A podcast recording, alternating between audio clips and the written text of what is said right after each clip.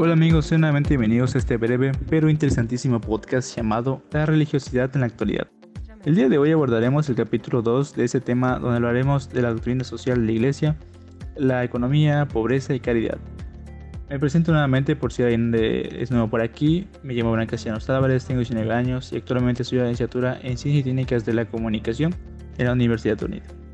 Espero que puedan pasarla súper bien y para mayor placer les recomiendo que se coloquen unos audífonos y mientras hacen su quehacer del día puedan llevarse una nueva dosis de sabiduría. Como recordarán en el último podcast hablamos acerca del marco teológico fundamental y la misión de las religiones en la actualidad. Gracias a todo eso pudimos conocer un poco más de la iglesia y cómo es que intervienen los seres humanos y de nueva cuenta vamos a tocar y reflexionar sobre conceptos que engloba la religión y que influye a nivel mundial. Por ejemplo, cada iglesia tiene proyectos para ayudar a las demás personas que están en necesidad o pasan por algún problema. Tienen días enteros dedicados a estas obras de caridad o fechas ya programadas. Todo esto y más es lo que vamos a tratar en este podcast. Espero les guste y lo disfruten mucho. Hola jóvenes, sean nuevamente bienvenidos y me siento alegre de volver a estar con ustedes y poder hablar de uno de mis temas más preferidos. Empezando con el tema de la doctrina social de la iglesia, bueno, ese nos permite reflexionar sobre las cosas que normalmente ni le tomamos importancia o que simplemente no queremos tocar por X o Y motivos. Y esto es importante porque no siempre nos damos el tiempo de sentarnos, relajarnos, no pensar en nada más que nos distraiga o simplemente dejar volar nuestros pensamientos hasta llegar a ese punto de reflexión que nos permite estar en calma con las cosas y con la naturaleza, con las demás personas y con nosotros mismos. De igual manera, la doctrina social permite formar nuevos y mejores criterios para juzgar, pero no el juzgar que tira más a criticar y denigrar a las demás personas.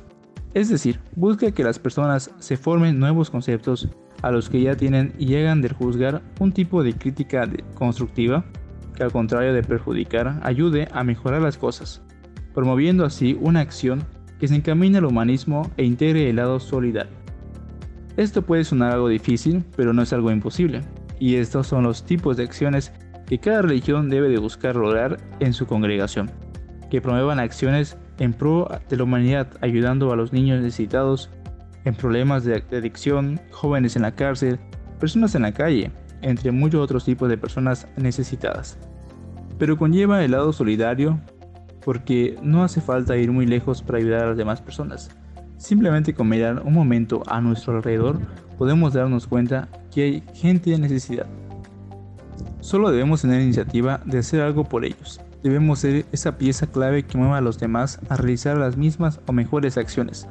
Vaya, es simplemente fascinante hablar de estos temas e increíble cómo una doctrina busca generar tantos cambios a nivel intrínseco en cada individuo. De la misma manera, esta doctrina maneja cuatro principios básicos relacionados a la realidad social y de sus características principales. Para empezar, nos menciona el principio de autoridad que a grandes rasgos es un poder temporal, ya que para nada puede ser absoluto.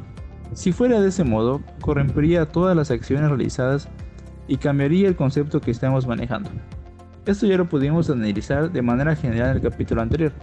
Sin embargo, más adelante lo haremos a detalle de este y de los demás principios. En segundo lugar, nos habla de la subsidiariedad que trata de cómo el Estado busca apoyar a la comunidad con el fin de alcanzar el tan afanado bien común cuando ésta no lo puede conseguir por sí misma. En tercer lugar, está el principio de comunidad que se logra formar cuando las personas no solo buscan su propio bien, sino el de los demás también de una forma solidaria. Por último, pero no menos importante, está el principio de solidaridad que como he explicado anteriormente hace que la comunidad se apoye mutuamente haciendo una gran cadena de apoyo al que más lo necesita. Cada principio que abarca esta doctrina está dirigida a cambios profundos y de acción en los seres humanos, como han podido observar, y esto no acaba aquí, sino que también permite que el hombre pueda descubrirse o redescubrirse como un ser que trasciende en todas las direcciones dimensionales de su vida. Por ejemplo, en el ámbito social, económico y político. Pero existe un aspecto aún más importante y es clave en toda sociedad. Así es, estoy hablando de la familia que se funda a través del matrimonio y que es algo sagrado ante los ojos de Dios. En ella podemos encontrar aún más claro los valores morales que se encuentran profundas. En ella podemos encontrar aún más claro los valores morales que se encuentran fundadas desde el principio en la llamada ley natural y que está escrita en la conciencia de cada ser humano. Por eso no puede negarse a reconocerla y, y efectuarla de la manera correcta ante la sociedad y consigo mismo. Otro punto clave de la doctrina social de la Iglesia es la justicia, que debe de existir en todo momento, más ahora con todo esto de la gran globalización que enfrenta el mundo entero. Considero que todos los elementos son importantes para no caer en malos tratos, o mejor dicho, que no seamos nosotros quienes generemos la injusticia aun sabiendo lo correcto, como bien lo dice la ley natural. Y recalcando brevemente los principios de la doctrina, estos intervienen de manera conjunta en cualquier ámbito de la realidad, ejerciendo el principio del bien común, el bien, el distinto universal de cualquier bien, la subsidiariedad, el uso adecuado de la participación, el principio de la solidaridad, todo valor que se fundamente en la vida social y todos los valores en general. Lo curioso de todos estos principios es que comparten las mismas características como la generalidad, la fundamentalidad, la universalidad y aún más importante, la pertenencia en todo tiempo. Es decir, no importa cuántos años pasen, porque estos son y seguirán siendo los mismos en sus significados e importancia. Y bueno, vamos a explicar a mayor profundidad algunos principios, empezando por la autoridad. Este claramente es un poder temporal, no se debe divinizar y mucho menos puede exigir a los demás una total dominación o sumisión, simplemente puede ejercerse hasta donde le es permitido. Algunas de las acciones que debe ejercer son el respeto, la promoción y acción de los valores y de la moral. La comunicación y solidaridad van de la mano, pero el primero establece que todos los seres humanos, desde que nacemos, somos sociales y por ende necesitamos de la relación con las demás personas que nos rodean. Al integrarnos con las demás personas, necesitamos explícitamente colaborar con ellas de manera unida, creando así la comunidad. Por otra parte, el segundo se puede explicar como la búsqueda de reconocimiento para que todo ser humano entienda que todos somos iguales en dignidad y en derechos, creando así una mayor concientización para que todos generemos una misma justicia. Ahora pasemos al último tema, el cual es un conjunto de la economía, pobreza y caridad. La economía en cualquier país es diferente y hay algunos más pobres que otros y viceversa. La pobreza representa dos cosas importantes.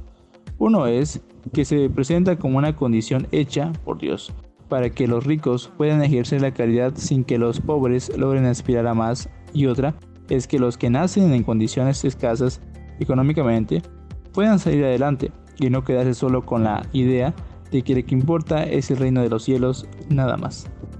Y algo interesante que pasa en nuestra bella Latinoamérica es que existen más de una religión. Por ejemplo, la religión católica es una de las más predominantes. Por otro lado, están las de corte luterano.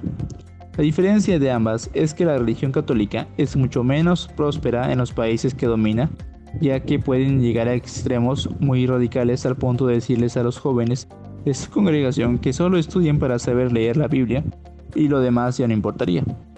La diferencia de la otra corriente religiosa que les dice a las personas que sí se deben de preocupar por la situación en la que están, que deben seguir adelante y por nada del mundo deben de resignarse. Claro, también tienen la, la meta de llegar al reino de Dios. Bien, como en todo en la vida, hemos llegado al final de estos dos bloques tan interesantes en los cuales abordamos temas como la religión en la actualidad, el marco teológico fundamental, la misión de las religiones en la actualidad y la doctrina social de la Iglesia economía, pobreza y caridad. Cada uno de estos tratan, como pudimos observar, de que la iglesia ha ido desarrollándose en la sociedad y cómo es que se relaciona en el mundo actual que vivimos. Para muchos, las iglesias solamente representan una pérdida de tiempo, ya que no creen en Dios que lleva el orden de su vida, pero para otros las religiones representan una salvación a su alma, a su espíritu y a su vida. Lo importante es que cada uno percibe las cosas de diferente manera y debemos de respetar a los demás con quienes no compartimos las mismas ideas. Como pudimos revisar a lo largo de estos dos bloques, No debemos imponer nuestra religión a las demás personas. Esto puede causar muchos problemas y como buenos cristianos debemos poner en práctica los valores que hemos aprendido, los principios y las normas.